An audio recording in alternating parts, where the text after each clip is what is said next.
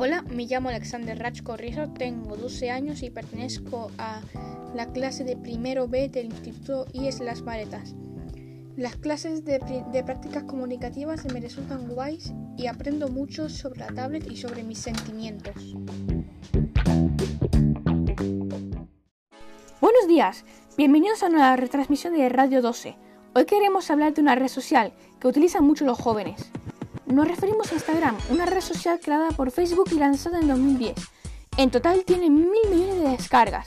Ha triunfado en 2020 gracias al confinamiento en España para llegar ya a la mencionada cifra de mil millones de descargas.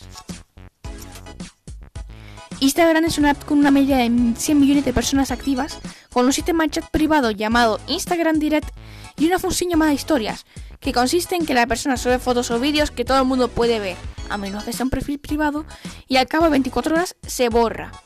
También puedes dejar que la historia no se borre poniéndola en historias destacadas. Actualmente, la cuenta con más seguidores es la misma cuenta de Instagram con 345 millones de seguidores. El hombre con más seguidores es el futbolista Cristiano Ronaldo con 242 millones de seguidores. Y la mujer con más seguidores es la cantante estadounidense Ariana Grande con más de 206 millones de seguidores.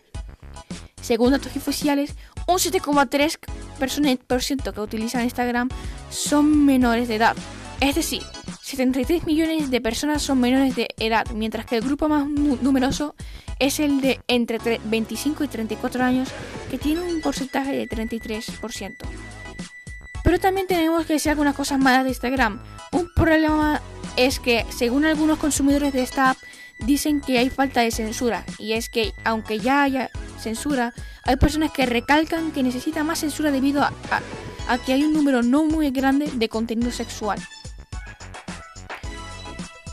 Mi consejo es que usen el Instagram para enseñarle a la gente lo bueno que eres en algo o subir fotos normales, entre comillas, a tus estados en vez de subir contenidos sexuales, ya que hay un número considerable de personas que son niños o menores de edad.